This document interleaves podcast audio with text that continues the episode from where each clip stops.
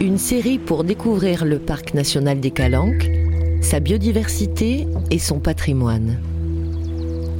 Du fond de la Méditerranée aux îles, de sa flore endémique à l'histoire de ses calanques, écoutez les mystères de ces paysages bleus et blancs. Une réalisation de Radio Grenouille, Euphonia.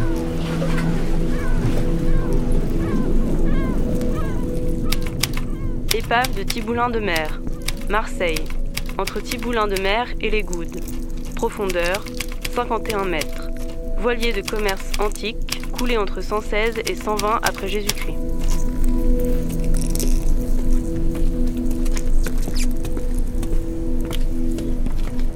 Voilà. Alors vous avez Ratonneau, là-bas vous avez Pomain, Gouillan-Antenne. Tout au bout, au bout, au bout, au bout, vous avez Carreau. Là-bas vous avez Niolan. Là-bas vous avez les Flaques.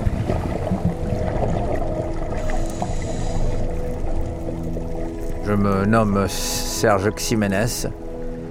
Je suis né en 1946. Donc euh, j'ai commencé la plongée en 1954. Alors je suis moniteur, euh, moniteur fédéral deuxième degré. Et puis euh, instructeur en archéologie subaquatique de la Fédération française des sports sous-marins. J'ai créé le groupe de recherche archéologique sous-marine en 1972. Les, premiers, les premières fouilles qu'on a effectuées, c'est dans les années 1975. Puis on a trouvé une épave euh, époque euh, du Haut Moyen Âge, époque sarrasine. C'est la quatrième trouvée en Méditerranée, tout au moins sur les côtes françaises. Ensuite, on a fait des fouilles, on est parti faire des fouilles dans un port euh, romain qui se trouve entre Carreau et Port-de-Bouc. Ça nous a permis aussi de faire plonger des gamins sur ces sites, puisque c'était pas profond, ça ne dépassait pas 4 mètres de profondeur. Et ils fouillaient, euh, ils étaient plus observateurs et trouvaient beaucoup plus de choses que nous.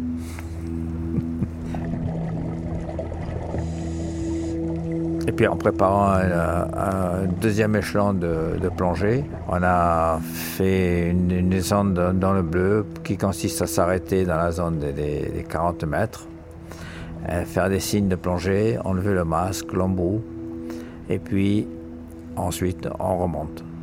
Mais là, la personne qui était avec moi, que j'entraînais, donc, s'est arrêtée déjà à 42 mètres. Et puis le temps de faire ses exercices, on était à 48 mètres. Et à ce moment-là, je, lui ai fait signe, on arrête, on remonte. Et sur le fond, j'ai vu un chantier plein d'amphores. Et j'avais l'impression d'avoir un troupeau d'éléphants qui était couché sur le fond. Donc on a, déclaré ce site archéologique et on a fouillé pendant plus de dix ans.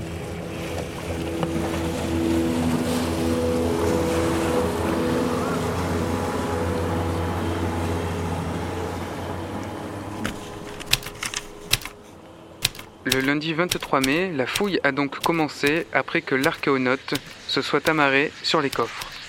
Les équipes étant constituées, la suceuse branchée au compresseur BP, les plongeurs ont pu travailler dans le carré A. 25 mètres carrés du site ont été dégagés, ce qui a permis de remonter une quarantaine d'amphores ou cols d'amphores. Dressel 2-4 avec une marque sur la pointe. Dressel 14, Dressel 20, deux tailles différentes avec marque. Dressel 28, Pélichet 47, Piriforme, deux tailles différentes. Extrait du relevé de fouilles de Serge Ximenez, Drasme, 1977.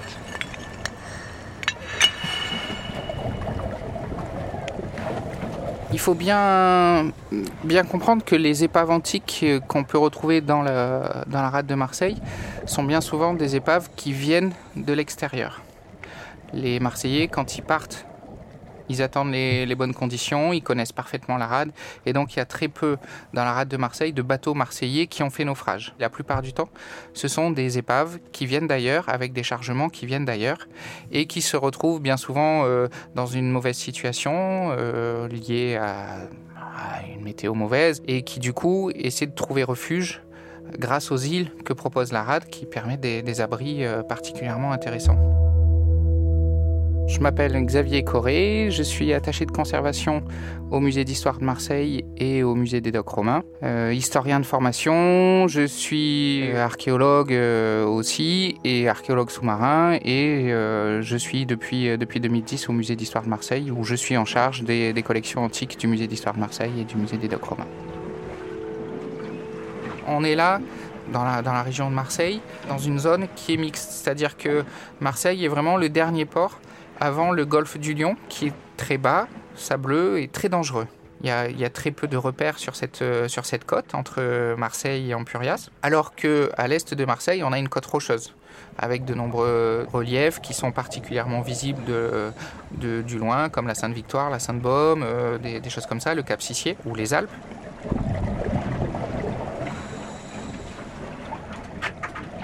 C'est un bateau qui fait 30 mètres de long. On a trouvé 23 types d'amphores différents de la région de Venise, de Rome, de Narbonne, de Tunisie, des amphores, des objets qui viennent de Rabat Salé, Maroc. Et puis, le gros du chargement, c'était des amphores à huile qui venaient d'Espagne. De, Guadalquivir, Cadix et Cordoue. On a quelques amphores vinaires, quelques amphores à Saumur.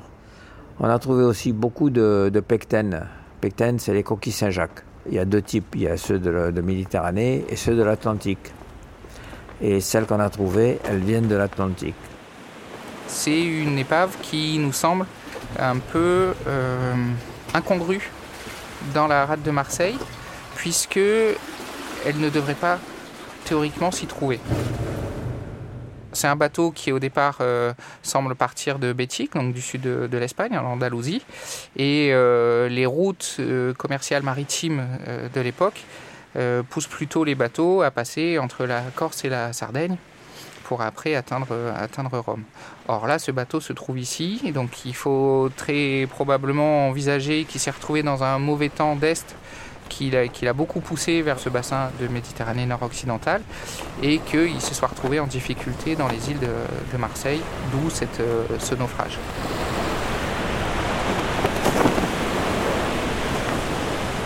Après, il est possible aussi que ce bateau ait fait escale à Narbonne, qui était un grand port à cette époque-là, un grand port d'échange et de, commerce, et que c'est en retournant depuis Narbonne sur, euh, sur Rome a priori qu'il se serait retrouvé en difficulté dans le secteur de Marseille.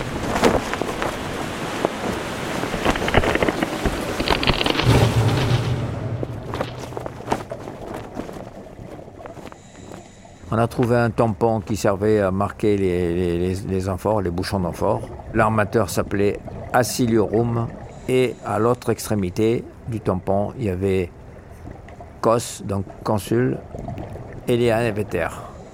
C'était deux, deux, consuls qui ont régné en 116 de notre ère. Donc on a une date là extrêmement, extrêmement précise pour ce, pour ce bateau, ou du moins on sait que les, les cargaisons qu'il avait euh, ont été produites en, en 116 ou, euh, ou peu après. On est là à l'apogée de l'Empire romain. Euh, le, la Méditerranée est ce qu'on appelle le Mare Nostrum, c'est-à-dire que c'est vraiment un lac, un lac romain, et une grande partie du commerce maritime est euh, organisée pour le profit de Rome et la subsistance de Rome. Et euh, on a là un bateau qui est particulièrement intéressant puisque c'est une trace directe des importations d'huile à, destination de, de Rome pour pouvoir nourrir la population romaine.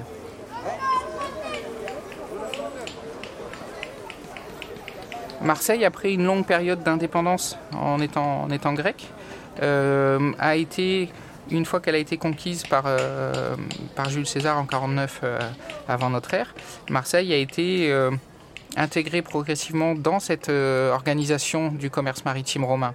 Et on voit quelques décennies avant le naufrage de ce bateau, on voit sur Marseille des grands entrepôts qui sont, aménagés, un réaménagement complet de toute la rive nord du, euh, du vieux port de Marseille, qui euh, monumentalise cette rive nord, mais qui est aussi l'équipe d'un certain nombre d'entrepôts, euh, ce qu'on appelle des, entrepôts adolia, c'est-à-dire pour transporter des, des, denrées en vrac.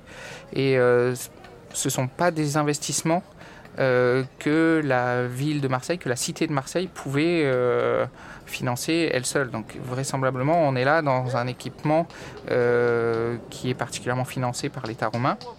Pourquoi cet équipement? Il semblerait que le, fait que Marseille soit un excellent port dans, ce nord du bassin nord-méditerranéen euh, et sa proximité avec le Rhône euh, faisait l'étape ultime avant la remontée des bateaux par le Rhône et la Saône vers le limès euh, de, l'Empire romain, c'est-à-dire vers les frontières où étaient basées les armées et les légions romaines.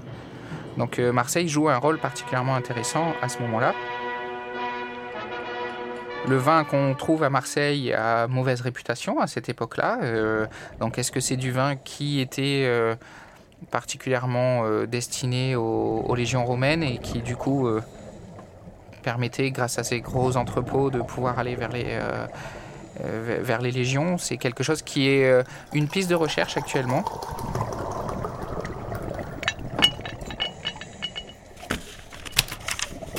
Nombre de plongées effectuées sur l'archéonote plongeur du Drasme 56, plongeur Sermar 83, plongeur Grasme 83.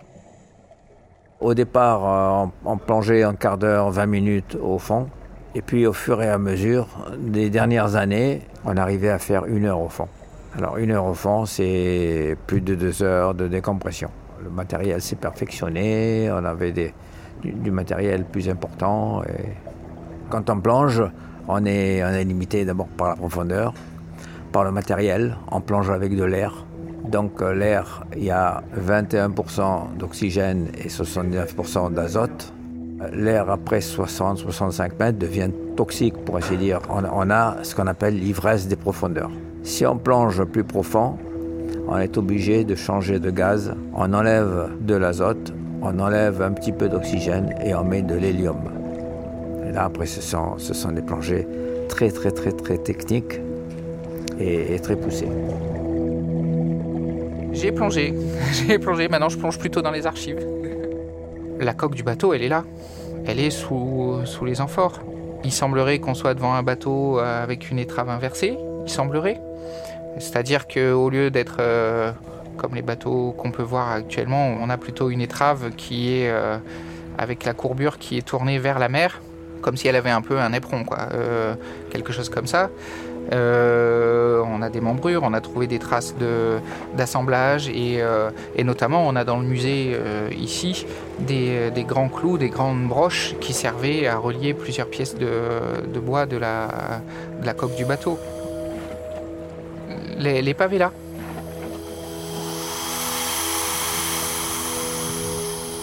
On essaye de sauver un patrimoine culturel qui appartient à tout le monde. Et ça nous permet ensuite de les mettre dans des musées pour les montrer euh, aux gens qui s'intéressent à l'archéologie. D'ailleurs, on a une grande partie de ces amphores, ces objets, sont exposés au musée d'histoire de Marseille. C'est autant d'enquêtes maintenant qui s'ouvrent une fois que les objets sont dans les, dans les musées ou dans nos réserves? Des enquêtes complémentaires qui permettent d'aller en apprendre plus sur ces, euh, sur ces objets et sur l'archéologie sous-marine.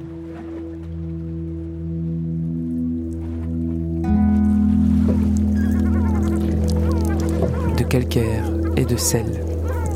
Plongée sur l'épave de Thibaulin de Maire avec Serge Ximénez et Xavier Corré.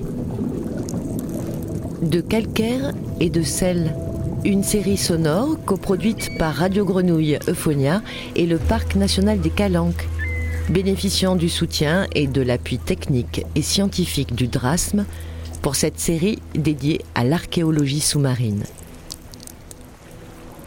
Réalisation Jean-Baptiste Imbert.